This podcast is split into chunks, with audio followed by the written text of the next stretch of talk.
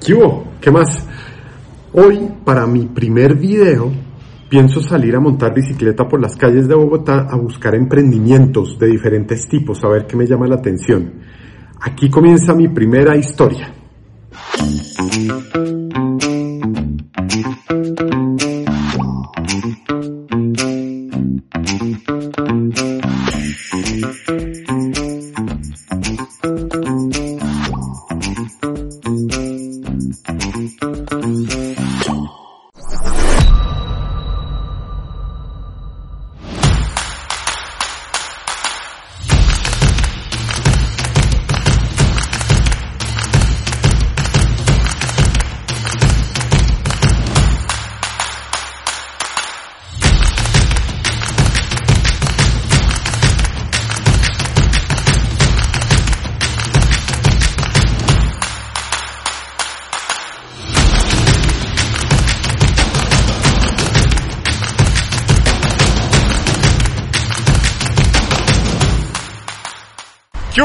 Ya di una vuelta larga por varios sectores de Bogotá y estuve revisando diferentes negocios, diferentes emprendimientos, hasta rebusques. Y pues yo no sé si habrá una diferencia técnica entre emprendimiento y rebusque. Creería yo que es la diferencia está en la esencia del negocio en sí mismo. El objetivo del rebusque es encontrar el diario. El objetivo del el emprendimiento va mucho más allá, tiene un propósito, tiene alma. No es solamente sacar el diario.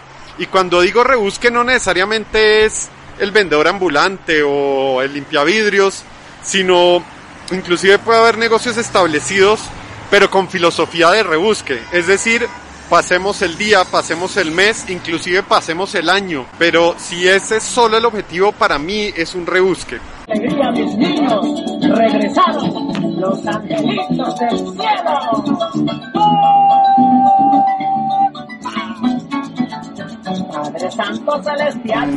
¿Tú qué opinas? ¿Cuál sería la diferencia entre rebusque y negocio o emprendimiento? Pon un comentario, escríbeme a ver si logro entender eh, o logramos entre todos entender cuál es esa diferencia. Este canal está dedicado a los emprendedores, a los que sí quieren crear algo nuevo, a los que no solo quieren ganar la plata diaria, sobrevivir, sino construir algo más que tenga un propósito, que esté relacionado con su misión en esta vida hay otros que son los limoneros, los que piden plata. Yo tengo muy claro qué hacer con las personas que piden plata y puede ser muy polémico, pero estoy convencido que darles plata es hacerles un daño. Yo he trabajado con la Fundación Pocalana desde hace 28 años y tenemos una regla que siempre ha sido la misma y es no les dé plata. Claro, la parte humana le mueve a uno el corazón y uno dice, ah, pues yo tengo unas monedas que no voy a usar, que no me sirven y esa persona le va a servir. Pero a la larga lo que estoy haciendo es ayudando a que esa persona se quede en su zona de comodidad. Y la zona de comodidad no significa estar cómodo físicamente, significa estar cómodo mentalmente. Y las personas que están pidiendo plata reciben buena plata y con eso están cómodas, nunca van a querer salir adelante. Claro, no estoy diciendo que nunca haya que dar plata, no, hay muchísimos momentos en que es muy importante ayudar a la gente cuando hay una, un desastre natural, cuando hay algo esporádico, único, ahí hay que ayudar y hay que sacar la parte más generosa de nosotros. Pero en el día a día, cuando nosotros damos plata, damos limosna, porque sí estamos ayudando a que estas personas se queden ahí. Mi objetivo en este canal es buscar a ver cómo se logra, si es que es posible, que un rebusque se vuelva un emprendimiento. Lograr formalizar. Yo no voy a hablar de legalidad e ilegalidad porque es subjetivo. Por ejemplo, el Uber depende, es legal o ilegal, depende en la ciudad que esté, en el país que esté o en el estado que esté. Entonces creo que el tema aquí, la discusión no va a ser entre legal e ilegal, aunque sí la idea es llegar a formalizar los negocios Vi varios limpiavidrios en las calles, personas que se dedican a limpiar los vidrios de los carros. Voy a intentar trabajar con ellos a ver si las técnicas de venta, las técnicas de servicio son aplicables a ellos. Vamos a ver. me llamo Joel, tengo dos años por aquí cambiando, limpiando vidrios. Este, mi nombre es Graver, ya tengo dos años y medio por acá. Mi nombre es Mauricio y tengo ya cuatro años acá, tengo dos años aquí limpiando vidrios. Yo recogí ahorita 2.500. Cogí 2.000, Nosotros mil. nosotros 1.000. Uno le echa el agua y como dicen que no, a veces le dan la moneda y a veces arrancan si no le pagan a uno la moneda. Separo 10 mil pesos para el arriendo, 10 mil para la comida, eh, 5 mil para los pasajes y 10 mil para lo que me quede, me lo gasto así diario.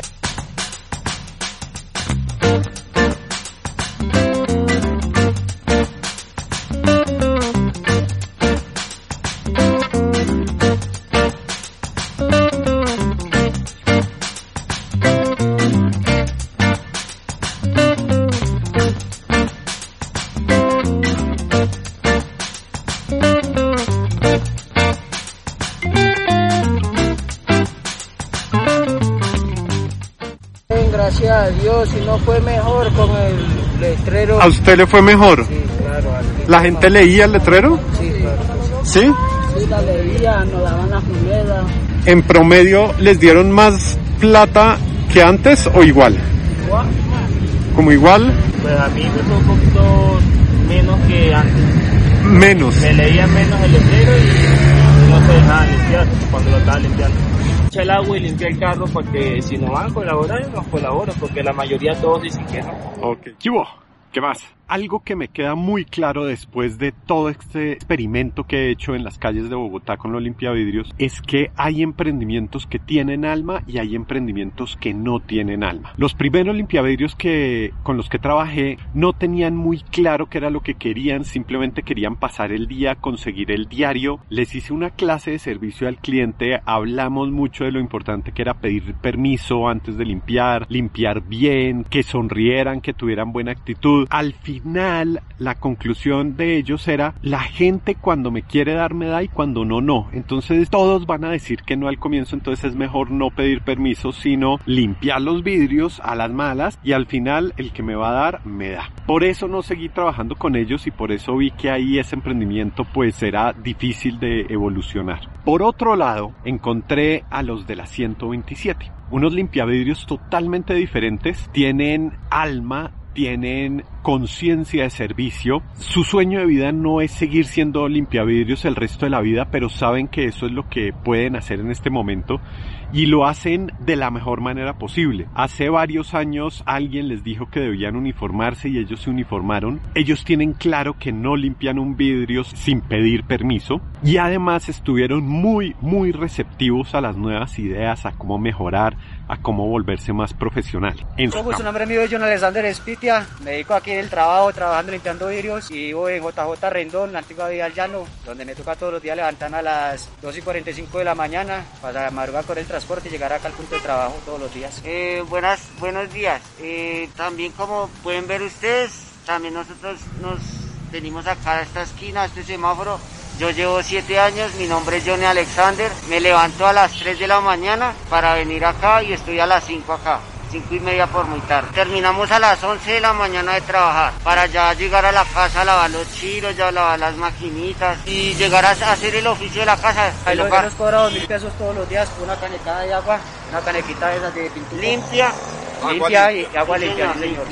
Agua limpia y, ya nosotros compramos el, el champú para, para limpiar los vidrios.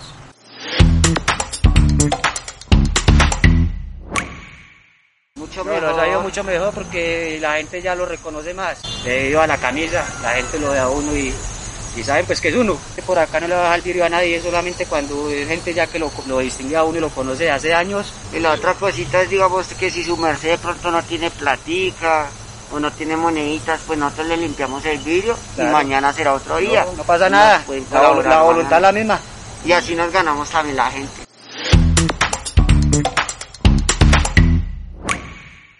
Que todo, una buena actitud. Buena actitud.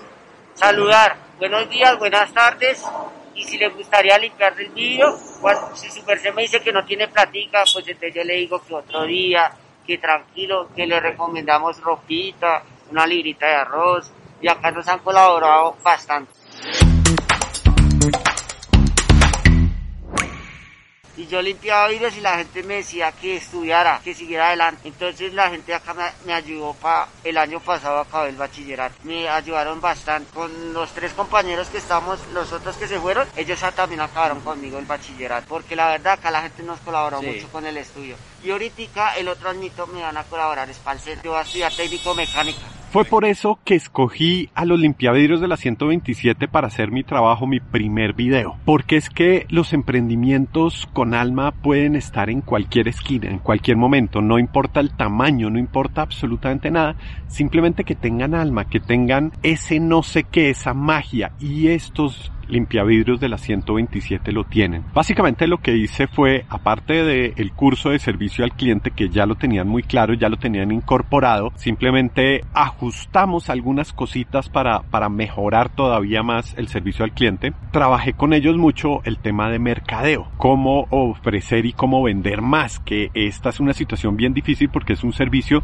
que la mayoría de clientes no quiere, no está buscando. Lo que hicimos fue yo salí, compré unas camisetas rojas de manga larga como las que ya tenían, les puse unos letreros diferentes y además comenzamos a pensar qué otros servicios podrían dar. Entonces se nos ocurrió que podrían recibir también la basura que la gente podía tener en el carro. Ellos me han dicho, por ejemplo, que también están muy pendientes de la seguridad para que mientras ellos estén eh, en esa esquina por lo menos no pase nada.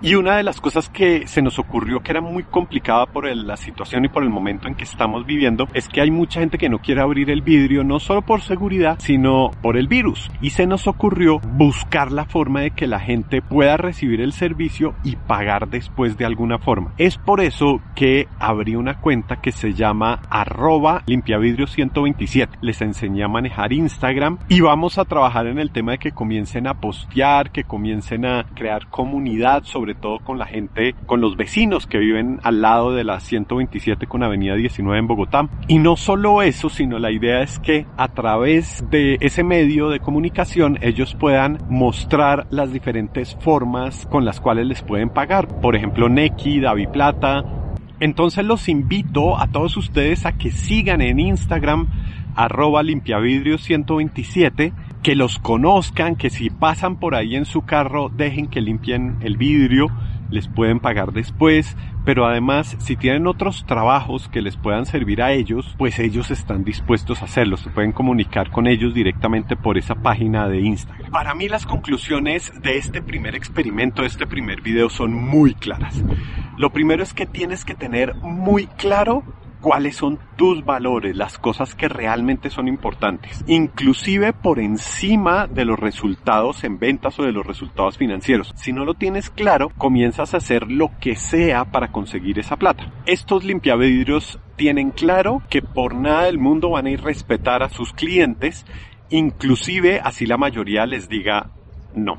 Lo segundo, un emprendimiento está en cualquier esquina, en cualquier lugar, en cualquier lado. Este es un emprendimiento informal, no está legalizado, no tiene ningún tipo de planeación ni de organización, pero de a poco ellos se han ido organizando, han ido trabajando en equipo y a pesar de que siguen en la informalidad, les llevan años luz a la competencia. La gente del sector ya lo reconoce y además los quiere. Tercero, la confianza entre los socios es clave. Acá parte del éxito de los limpiavidrios de la 127 es que entre ellos confían mucho. La mayoría son familia, pero hay uno que otro que no y de todas maneras lo tratan como si fueran familia. Muchas gracias por haber visto este mi primer capítulo. La próxima semana vamos a estar con un emprendimiento de cuatro psicólogas que han hecho un trabajo increíble para comenzar un emprendimiento nuevo que se llama Tu Sumas. Con ellas estuvimos trabajando una planeación estratégica y vamos a abordar un tema interesante y es, ¿vale la pena ser socio de amigos o de amigas? Eso va a pasar la próxima semana. Si te quieres enterar rápido de estos videos, suscríbete a mi canal de YouTube, pon, clic en la campanita para que te avise, sígueme en las redes sociales arroba arango noguera y voy a estar trabajando fuertemente todas las semanas para llevarte muchísima información de emprendimientos, de emprendimientos con alma, para aprender a emprender. Nos vemos la próxima semana. Chao, chao.